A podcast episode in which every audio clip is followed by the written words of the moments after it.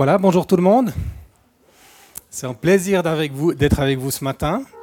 Euh, on a suivi tout le développement de Move. Euh, je me rappelle avoir rencontré Fabrice il y a bientôt une dizaine d'années qui me disait qu'il allait commencer quelque chose. Et puis après, on n'a plus tellement d'écho. Et de voir tout plein de familles ce matin, c'est vraiment génial.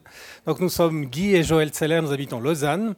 Et puis on a été beaucoup dans la région d'Yverdon, on a déménagé juste l'année passée.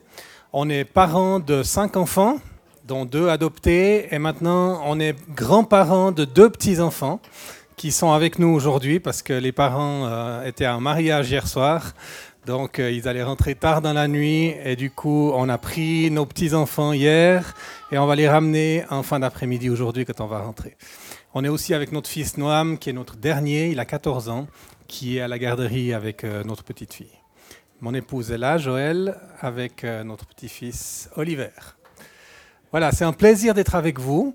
On, est, donc on travaille avec Jeunesse en Mission, les fabricants de joie en particulier, un ministère qui travaille avec euh, les jeunes, les enfants, les adolescents et les familles.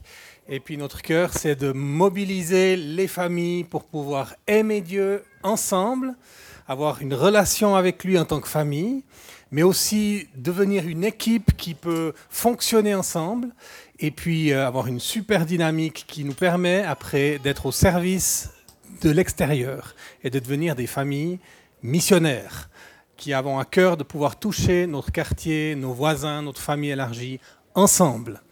Donc dans ce sens-là, on a fondé avec des amis de la région, les Solbergers, on a fondé un ministère qui s'appelle Famille de foi, il y a bien des années en arrière. Je ne sais pas s'il y en a parmi vous qui ont déjà fait des camps avec Famille de foi ou des formations. Alors euh, on a démarré Famille de foi, les premiers camps en 2004 et puis le, le mouvement Famille de foi en 2009. Voilà, comme ça vous savez un petit peu qui on est. Je suis aussi auteur, j'ai écrit plus d'une trentaine de livres, mais il y en a neuf qui sont publiés pour le moment. Et vous pourrez trouver la majorité sur la table du fond. Et euh, j'ai refait mon stock pour celui sur le thème de la journée, une vision pour la famille, qui donne plein d'idées pratiques, comment on peut développer notre famille avec Jésus et devenir une famille de foi, une famille qui aime et sert Dieu ensemble. Euh, tu veux me dire quelque chose? Ça va. Ok. Alors, on a pas mal de choses qu'on nous a proposé de partager avec vous. Je ne sais pas si on va arriver à tout faire, hein, mais on va en tout cas essayer d'en faire le plus possible. On va vous partager un petit peu, tout d'abord, notre cheminement et qu'est-ce qui nous a amené à réfléchir à la famille.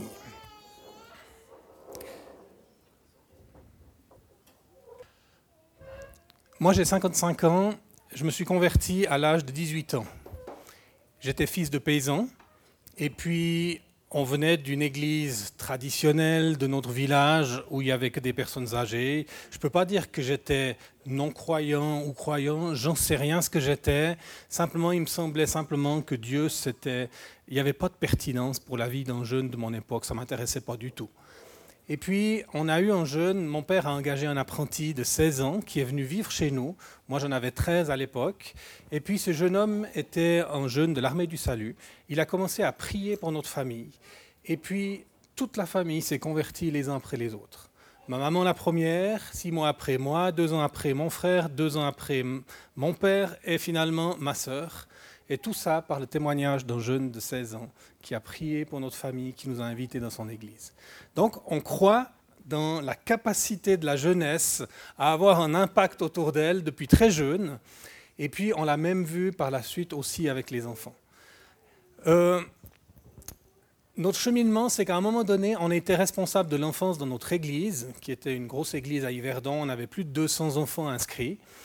Et euh, on, vivait, on a, changé la manière de faire l'école du dimanche pour que les enfants puissent vraiment vivre une rencontre avec Dieu. Que ce ne soit pas juste des leçons où ils apprennent des versets, des théories, des doctrines, puis que la tête soit pleine mais le cœur soit vide. On avait envie qu'ils puissent vraiment expérimenter un Dieu vivant et que ça ne soit pas juste une théorie dans leur vie. Et donc, on a commencé des cultes pour les enfants, où on a petit à petit vu des enfants qui, vraiment rencontraient Jésus, qui avaient des rencontres avec le Saint-Esprit, et qui avaient des vies qui commençaient à radicalement changer. Mais on n'avait pas du tout tenu compte des parents dans cette équation. À l'époque, nous, on commençait à avoir une famille. On avait une fille qui avait quelques mois, quelques années. On était au tout début. Donc, on n'avait aucune idée du rôle des parents dans la vie de l'Église et du rôle des parents dans le développement de la foi de leurs enfants. Pour nous, il fallait un super ministère pour les enfants, et puis c'était tout bon. Puis ce qu'on a vite réalisé, c'est que ce super ministère pour les enfants, il était super, mais en fait, il encourageait les parents à démissionner.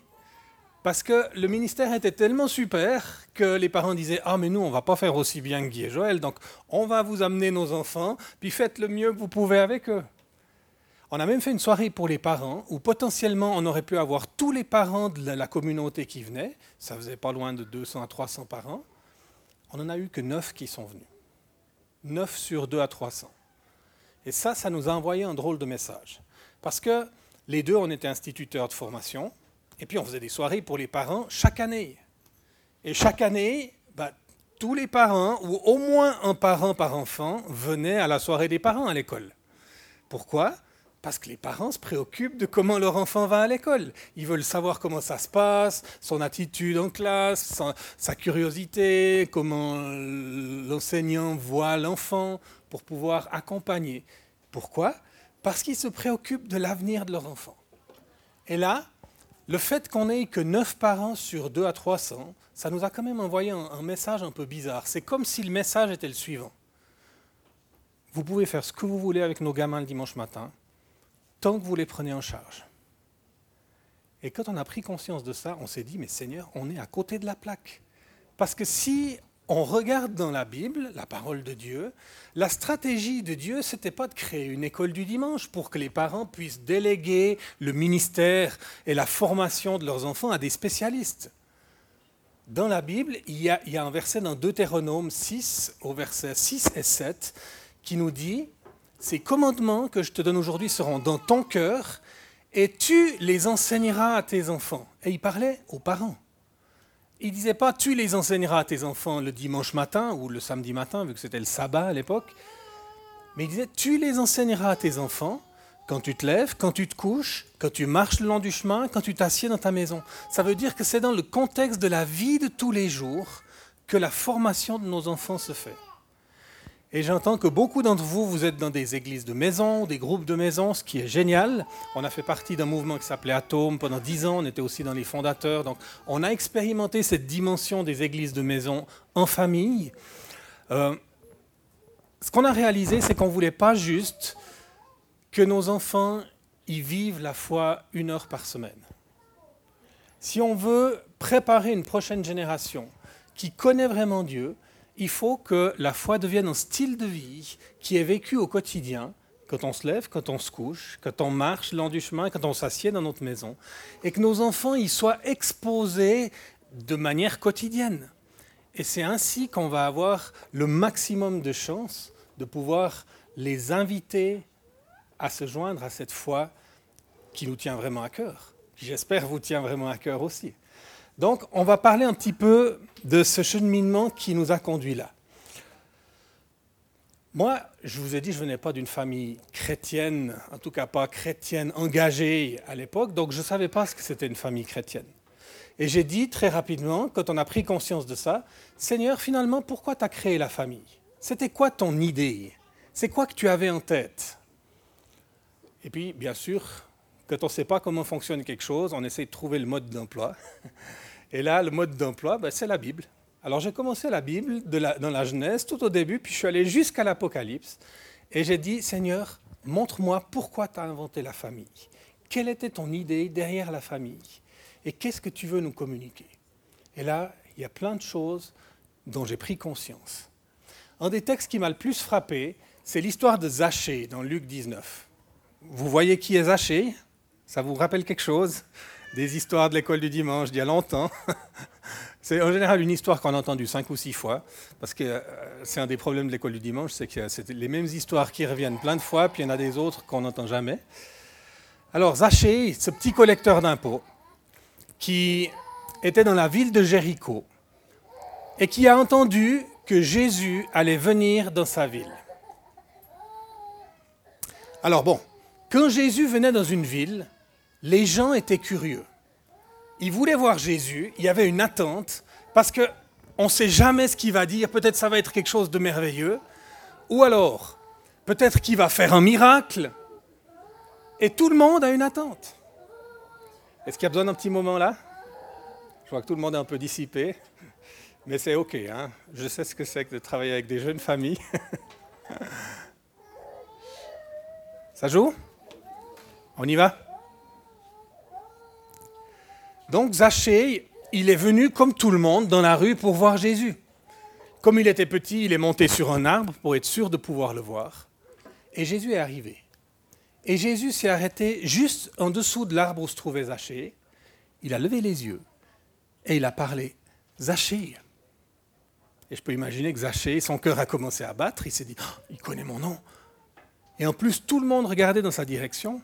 Et il faut réaliser que c'était un collecteur d'impôts, donc un collaborateur des Romains, donc un homme détesté par la population. On n'aime pas trop ceux qui nous prennent notre argent en général. Hein.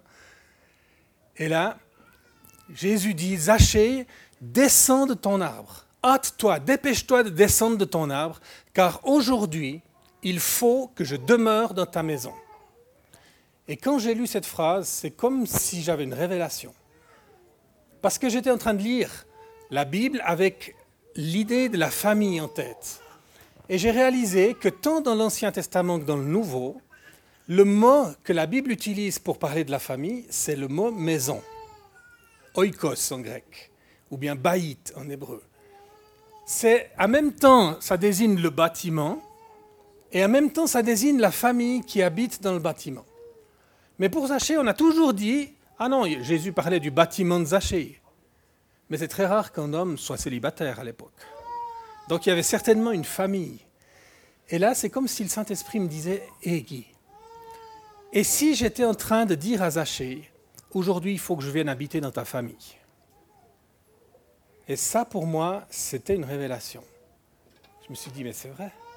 On invite Jésus dans nos vies en tant qu'individu, en tant que personne mais comment est-ce qu'on peut l'inviter à venir habiter dans notre famille?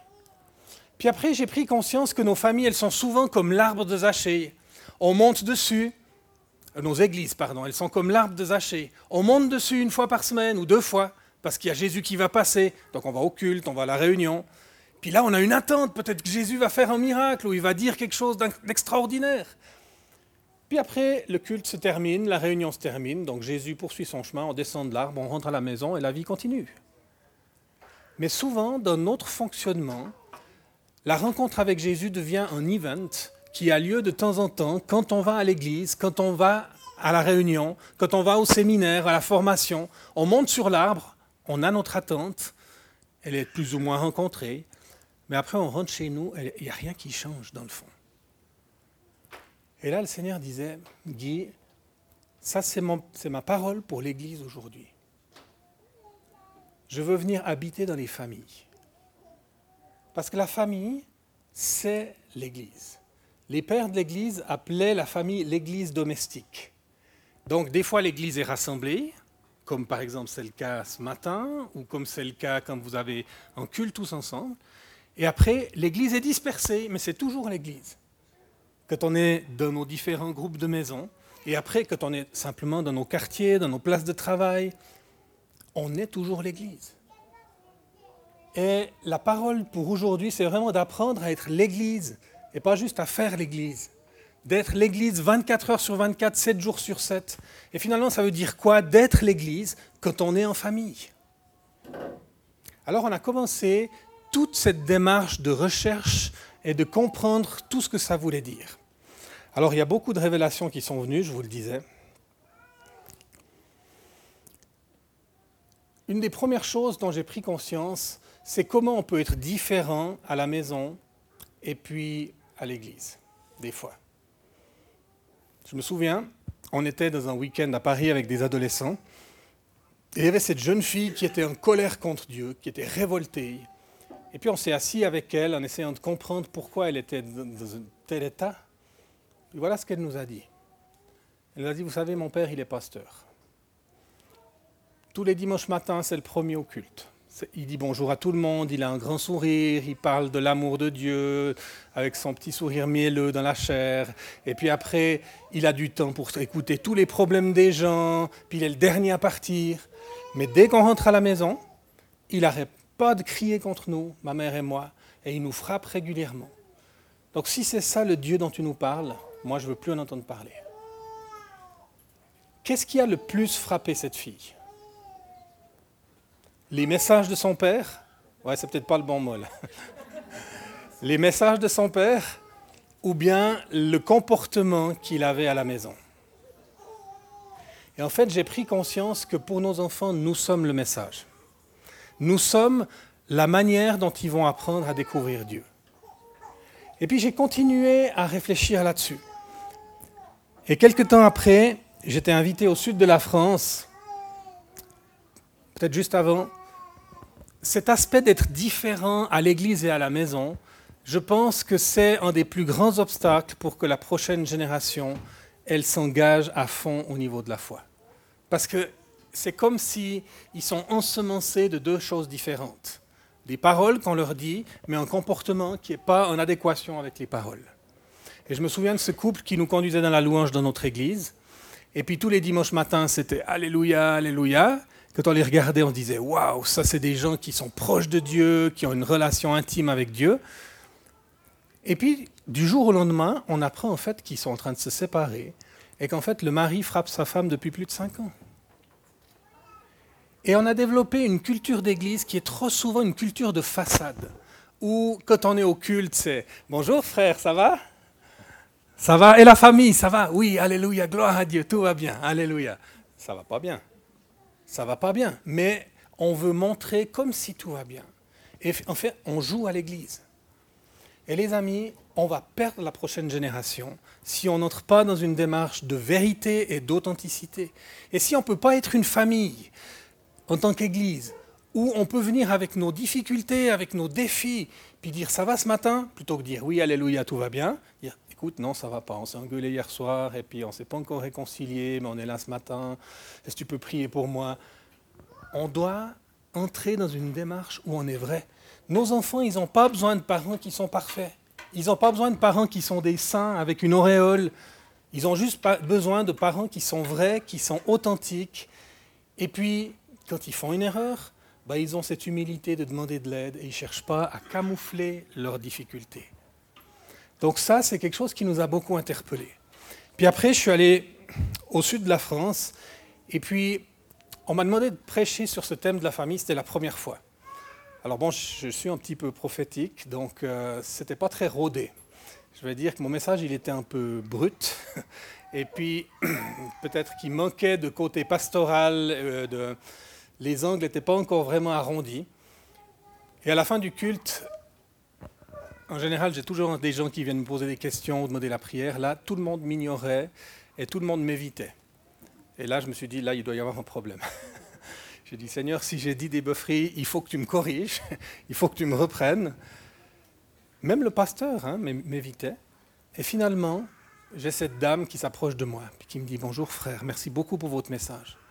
Vous savez, ça fait 15 ans que je viens à l'église, c'est la première fois que j'entends quelqu'un parler de la famille. Et je lui dis, mais vous ne parlez pas de ces choses? Elle me dit non, non. Non, vous savez, chez nous, la famille, ça fait partie de la sphère privée. J'ai dit, ah, la sphère privée. Alors ça veut dire que vos pasteurs, ils ne parlent pas non plus du mensonge ou bien de l'adultère ou de choses comme ça? Ah oui, oui, ils parlent de ces choses, bien sûr. Je lui dis, mais je m'excuse, mais c'est aussi super privé ça. En quoi ça le regarde le pasteur si je mens, si je trompe ma femme? Ce que je ne fais pas. Hein. Et là, je me suis dit, mais ça vient d'où cette histoire de, privé? Comme si Dieu n'avait rien à dire, la vie privée, ça nous appartient. Et là, il y a une dimension de notre rébellion contre Dieu et puis de l'illusion de notre société individualiste occidentale qui veut évacuer Dieu de certains aspects. Il faut qu'on fasse attention. Dieu est préoccupé par tous les aspects de notre vie. Et puis notre autorité dans ce qu'on va faire en public, elle va jaillir de ce qu'on vit dans notre sphère privée. Donc notre formation de disciple, elle va commencer par ces choses vraiment intimes. Et puis j'ai réalisé, mais pourquoi on a tellement de peine à aborder ce sujet de la famille? Au niveau des individus, on peut parler de tout et de rien. Mais au niveau famille, c'est du style, ah non, parle-moi pas trop de la famille, ça me met la pression, ça me, ça me met en poids. Et puis on voit en Suisse, c'est un grand défi. On aborde la famille, puis on essaie d'encourager les gens. Les gens se sentent coupables, les gens se sentent nuls, les gens se sentent accusés, les gens se sentent culpabilisés. J'aimerais juste vous dire qu'il y a un truc culturel là derrière. Parce qu'on est allé en Nouvelle-Zélande commencer les camps famille de fois là-bas. Et puis, je prêchais à la Suisse, donc j'essayais de faire attention, de prendre tout plein de pincettes. Puis il y avait tous les hommes qui me regardaient, et disaient Hé mec, t'attends quoi? Défie-nous là Vas-y, on a besoin d'être défiés. Alors vas-y, tu nous, tu nous rentres dedans un peu. J'ai dit Ah ouais, c'est un petit peu différent de ce que j'ai l'habitude là. En France, on a d'autres défis. Quand on dit aux gens, l'Église, elle commence dans votre famille, après les pasteurs, ils se sentent menacés. Ils disent, ah non, tu ne peux pas dire ça, parce qu'après les gens ne vont plus venir au culte le dimanche matin. Et puis ils sentent que ça menace la suprématie de l'Église locale. J'ai dit, mais c'est pas ce qu'on veut. Il faut juste que les gens réalisent que la vie de foi, elle commence à la maison. Et qu'on arrête d'avoir un système religieux qui est bâti sur les rencontres centralisées mais qu'on considère notre famille comme une petite église. Alors on a découvert tout ça, et puis on s'est embarqué dans un cheminement pour commencer toutes sortes de choses. On a réalisé qu'il y a ce principe dans la Bible où on est encouragé à commencer à la maison. Quel que soit notre appel, notre ministère, que ce soit au niveau chrétien, dans un ministère particulier ou dans la société, les choses commencent à la maison. Et on a ce passage de Timothée 3, les versets 4 et 5, qui est très intéressant.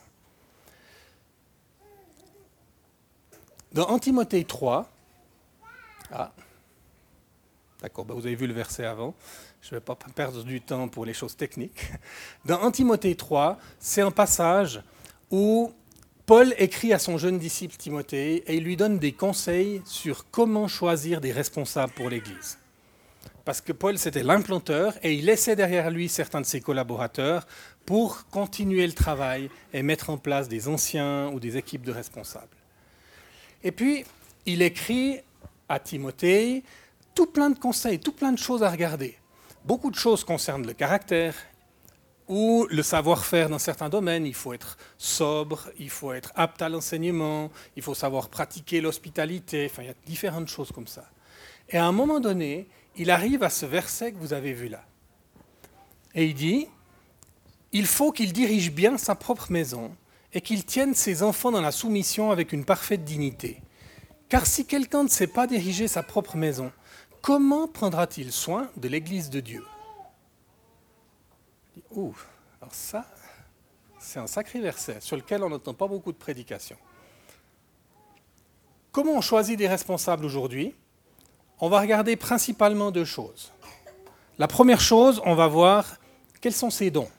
Ah, il s'est bien organisé, ou bien il s'est bien enseigné, ou bien il a un cœur pour les malades, ou visiter les personnes, il a un cœur pour l'écoute. Ou alors, on va regarder ses diplômes. Ah, il a fait une école biblique, ou il a fait la faculté de théologie de Neuchâtel, ou je ne sais pas quoi d'autre. On va regarder surtout ces deux aspects-là. Mais j'aimerais suggérer qu'à l'époque de l'apôtre Paul, on regardait aussi la vie de famille de la personne. On va faire un petit exemple. Comment tu t'appelles? Michael. viens voir moi. Imaginons, on est dans une église de l'époque de Paul. C'était des églises de maison, vu que le premier bâtiment d'église il date de 315. Avant, il y avait la persécution. Les gens se retrouvaient dans les maisons. Alors, des fois, ça pouvait être plusieurs centaines de personnes dans une grande maison. Puis, des fois, c'était un petit groupe dans une maison. Imaginons, on est une église de maison de cette époque on est une vingtaine de personnes, puis deux ou trois anciens. Et tout d'un coup, il y a une vague de personnes qui se convertissent, il y en a une vingtaine qui viennent au Seigneur. On se dit, là, c'est comme s'il y a 20 bébés qui naissent dans une famille en même temps, on a besoin d'aide. Avec deux ou trois parents, on ne va pas y arriver. Donc Seigneur, il faut nous donner de nouvelles personnes pour nous rejoindre dans l'équipe. Et on a pensé à Michael. On a vu comment il est avec sa femme. Il sait prendre soin d'elle, il est tendre, il est à son écoute, il est serviable, il, est humble. Puis en même temps, on sent que c'est lui qui, conduit sa famille, qui prend sa place en tant qu'homme, en tant que mari, en tant que père. Donc c'est vraiment un bon modèle. Donc, sur la base de ce qu'on a vu dans sa maison, on va s'approcher de lui et dire euh, Michael, ça va? Ouais, ça va bien, merci. Tu sais ce qu'on est en train de vivre avec ce magnifique réveil qu'on est en train de vivre dans l'église, mais du coup, on, on prie pour avoir des nouveaux responsables. Puis on a pensé à toi. Alors, notre question est la suivante. On a vu comment tu sais bien prendre soin de ta femme. Est-ce que tu serais d'accord quand on confie une deuxième? Une deuxième femme? Ouais. faut que je regarde avec elle. C'est très sage, ça. hein. Mais en fait, je suis en train de parler de quoi? Je suis en train de parler de la femme de Jésus. Parce que la Bible nous présente l'Église comme l'épouse de Christ. Et en fait, si Jésus voit qu'on sait s'occuper de notre femme, dans notre famille biologique, concrète, il n'aura aucun problème à nous faire confiance pour son épouse spirituelle. Si Jésus voit qu'on sait s'occuper de nos enfants dans notre famille biologique concrète, qu'on sait les aimer, parler avec eux, les discipliner, jouer, rire, faire des activités avec eux, il n'aura aucun problème en tant que Père céleste à nous confier ses enfants spirituels. Merci. Donc, la famille, c'est un terrain d'entraînement pour les responsabilités. En tout cas, c'était perçu comme ça dans l'Église des premiers siècles. Tu veux devenir un responsable, c'est bien. Montre-moi comment tu prends tes responsabilités, à la maison. Et ça, des fois, on a ce gros défi. On a des églises aujourd'hui où on a des gens, ils veulent prophétiser le dimanche matin, mais c'est quand la dernière fois qu'ils ont prophétisé à la maison sur leurs femmes, sur leurs enfants? Ils veulent évangéliser euh, à l'extérieur, ils veulent faire plein de choses. C'est quand la dernière fois qu'ils ont apporté l'évangile à leur propre famille Ils veulent être pasteurs, écouter tous les problèmes des gens. C'est quand la dernière fois que tu t'es assis avec ton adolescent pour écouter ce qui va, va pas dans sa vie Hein? Ça commence à la maison. La maison devient le terrain d'entraînement pour les responsabilités, pour l'Église ou même pour notre travail. Et ça, ce n'est pas évident parce que des fois, on a de la peine à concilier les choses.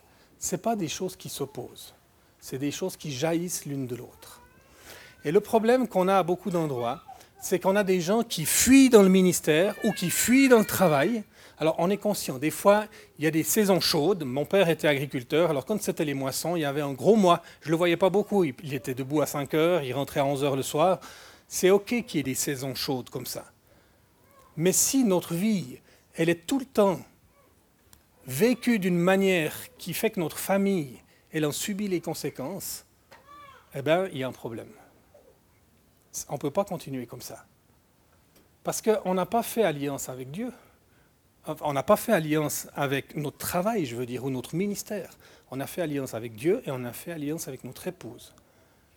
Donc, en Afrique, des fois, quand je suis là-bas, j'aime provoquer un peu les pasteurs, puis je leur dis, messieurs les pasteurs, il y en a beaucoup ici qui vivent dans l'adultère. Ils n'aiment pas entendre ça. Hein puis ils me regardent, ils disent, oh non, c'est pas vrai, comment tu peux dire ça? Je dis, oui, vous passez tellement de temps avec l'épouse de Jésus que vous négligez la vôtre. Et puis ça, ça les fait réfléchir. Et donc, le Seigneur veut nous amener à une vision où la famille, elle est au cœur de notre façon de vivre la foi. Elle est au cœur, c'est sa méthode principale pour préparer la prochaine génération. Et on arrête de s'appuyer d'abord sur l'école du dimanche, sur d'autres personnes qui vont faire le boulot à notre place. Mais on commence à vraiment saisir qu'on a une responsabilité. Le problème, c'est que dans beaucoup d'endroits, on n'a jamais été formé pour ça.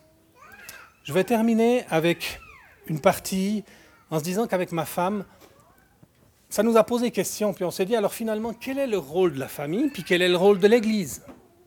Parce qu'il y a des choses qui se recoupent. Et on a vu que ben, si on commence par la famille, d'abord, on espère qu'il y a un couple.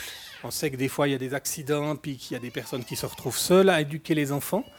Et c'est pas forcément ce que Dieu aurait voulu au début, et c'est là que l'Église plus large peut être en soutien et devenir une famille élargie pour ces familles qui sont monoparentales et qui ont besoin de soutien, comme l'Église primitive s'occupait des veuves à l'époque. Donc, ce couple y bâtit l'image de Dieu. Parce que la Bible dit dans Genèse 1, Dieu créa l'homme à son image, homme et femme, il le créa. Donc il faut un homme et une femme qui sont dans l'unité pour refléter qui est Dieu, parce que Dieu, il est unité dans la diversité. Ensuite, c'est le lieu que Dieu bénit où on peut faire des enfants. Et c'est aussi l'apprentissage des relations. Dans la famille, on apprend toutes les bases des relations.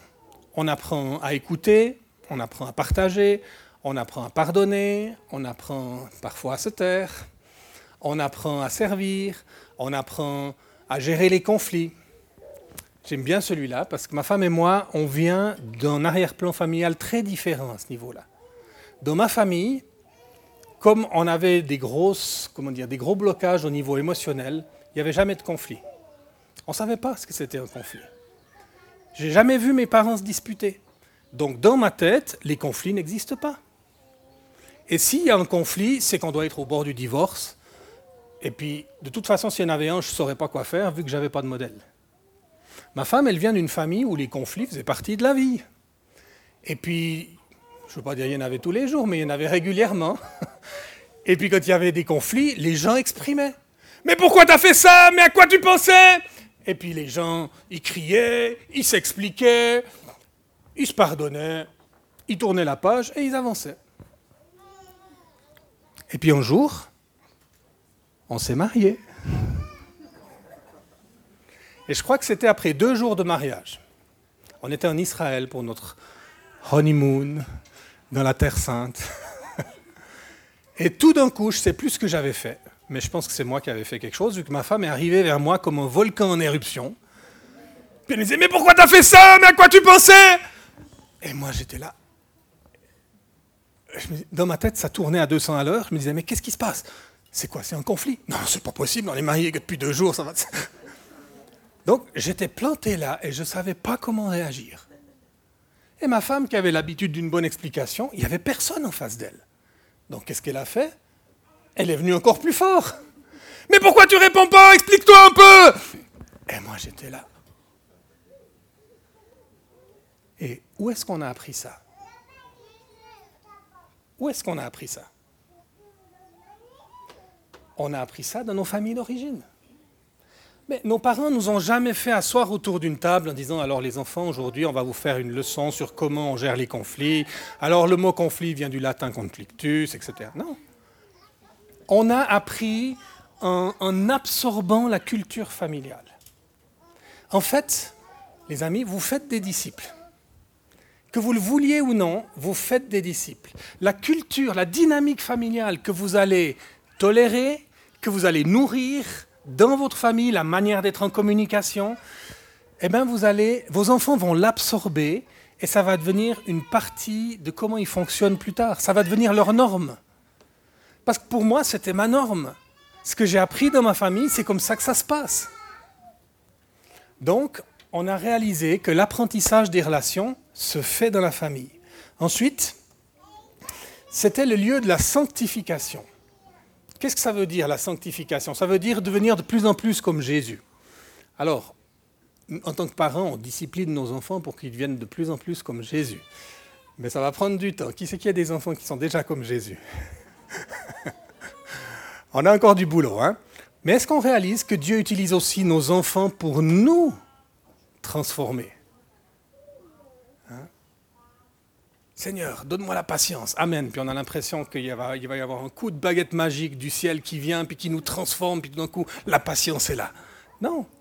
On a peut-être un enfant qui est un peu plus difficile. Et on est obligé de développer cette dimension de la patience. Parce qu'on est plongé dans une situation où on en a besoin. On était avec ma femme, euh, après notre premier conflit, on était à Jérusalem, puis on a été visiter un musée, c'était l'histoire du mariage dans le peuple hébreu. Et puis, on s'arrête devant la première vitrine et c'était marqué en hébreu, le mot mariage vient d'une racine qui veut dire sanctification. Puis on ah, intéressant. En fait, moi je pensais, quand j'étais célibataire, que pour devenir plus saint, donc plus comme Jésus, que mes défauts disparaissent, que mes qualités s'améliorent, je pensais qu'il fallait que j'aille à l'église.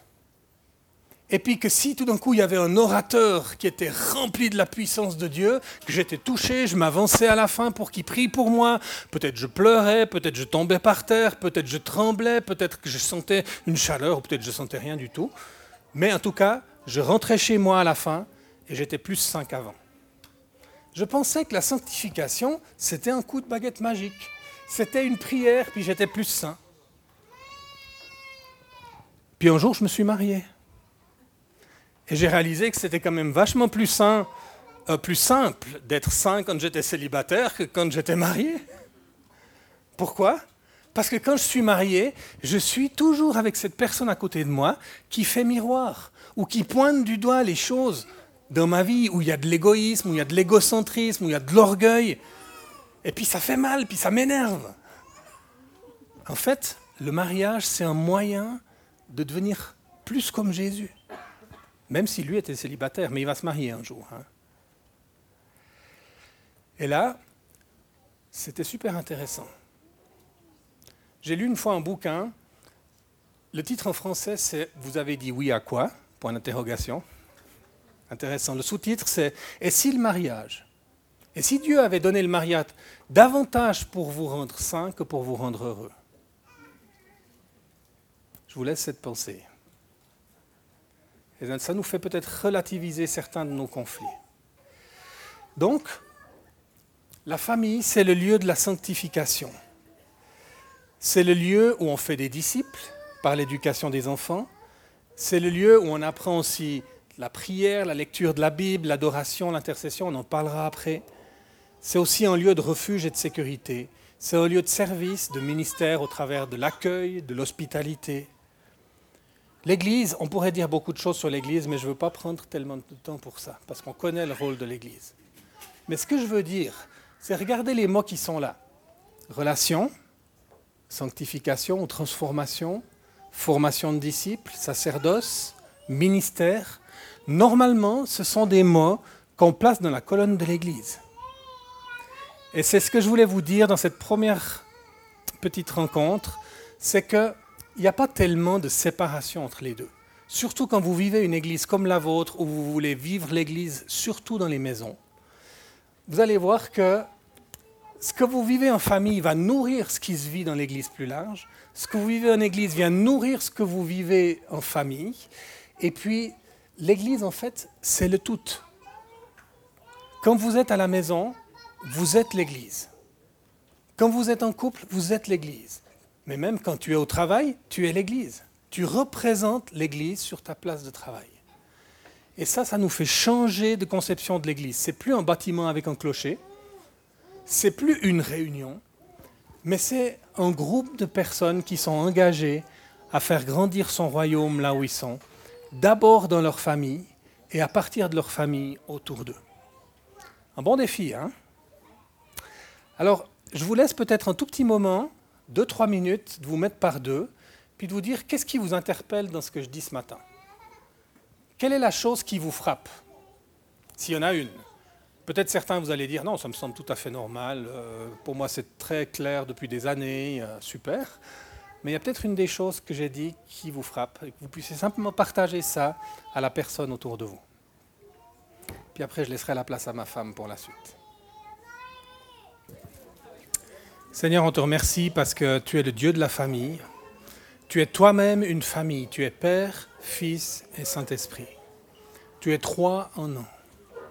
Et Seigneur, tu nous invites à aspirer à reproduire sur terre ce qui est dans les cieux.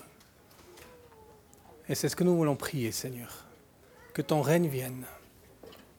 Que ta volonté soit faite sur la terre comme elle l'est dans les cieux. Et que ça commence dans notre famille. Seigneur, tu nous as pas dit chercher d'abord le bonheur de votre famille. Tu nous as dit chercher d'abord le royaume de Dieu. Et tout le reste vous sera donné par-dessus. Et Seigneur, tu nous invites à chercher ton royaume dans notre famille et en famille être au service du royaume. Continue de nous enseigner et continue de nous faire grandir là-dedans. Amen.